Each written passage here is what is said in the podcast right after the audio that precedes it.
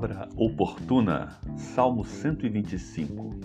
Os que confiam no Senhor são como um monte de Sião, que não se abala, firme para sempre.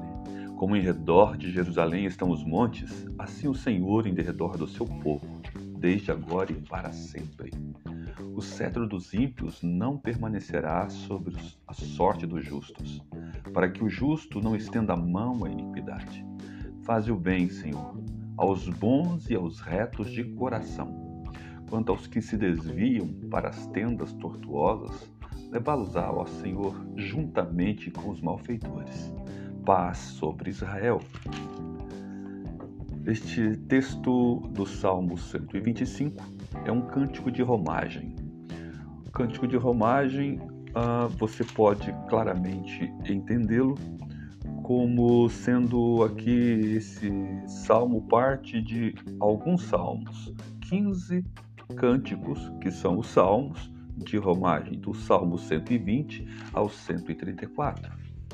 Este salmo traz uma verdade, a verdade do monte do Senhor, que representa a estabilidade de Deus, que mostra com clareza que Deus colocou seu povo e o protege, e o guarda, e o preserva. Os que confiam no Senhor são como um monte de Sião, estão estáveis, estabilizados, porque estão em Deus. É isso que o Salmo nos coloca.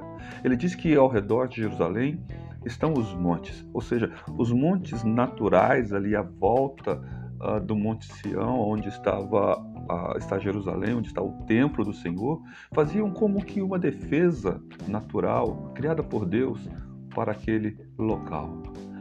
Assim, também o Senhor está ao redor do seu povo, o protegendo, o guardando. Assim diz o salmista, em derredor do seu povo, desde agora e para sempre. É assim que o Senhor está.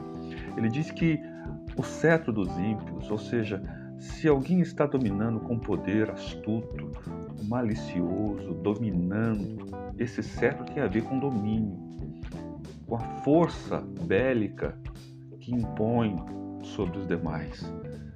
Se impõe sobre os justos, é, certamente o Senhor olhará a seu tempo, para que o justo não faça o estender de suas mãos aquilo que é iníquo, que é parte de pecado, para que ele não toque. E ele pede aqui, rogando, faz bem, Senhor, aos retos de coração, aos bons, aqueles que têm o Senhor como referência de fé, que estão estabilizados no Senhor, porque aquele que está no Senhor são estáveis. Sim, é assim que ele pede.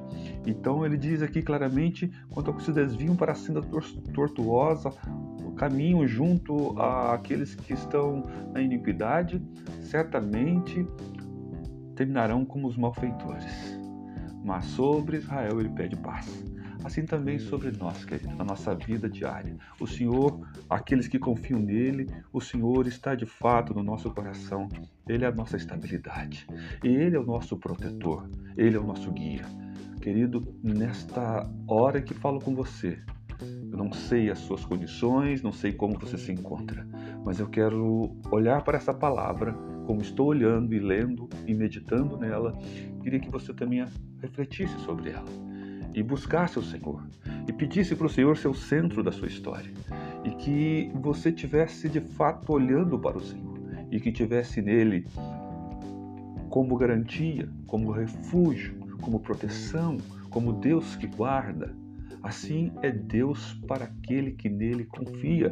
Portanto, o dever que nos coloca esse salmo é de confiar em Deus, ter uma fé inabalável na pessoa de Deus Assim, ele usa essas metáforas do monte uh, de Sião, ele usa a metáfora dos montes ao derredor e ele coloca claramente que assim ele guarda o seu povo, aqueles que confiam nele. Portanto, esta palavra para você nessa tarde é de confiança em Deus, de confiar no Senhor, ter uma fé de fato inabalável. Que o Senhor o guarde, que o Senhor o proteja e seja qual for a sua luta, que você tenha o Senhor como seu ajudador, como seu protetor, como seu guarda. Que assim seja sobre a sua vida, meu irmão, minha irmã. Que Deus derrame graça abundante sobre a sua história pessoal. Em nome de Jesus. Que Deus te abençoe através dessa palavra oportuna. Em nome de Jesus.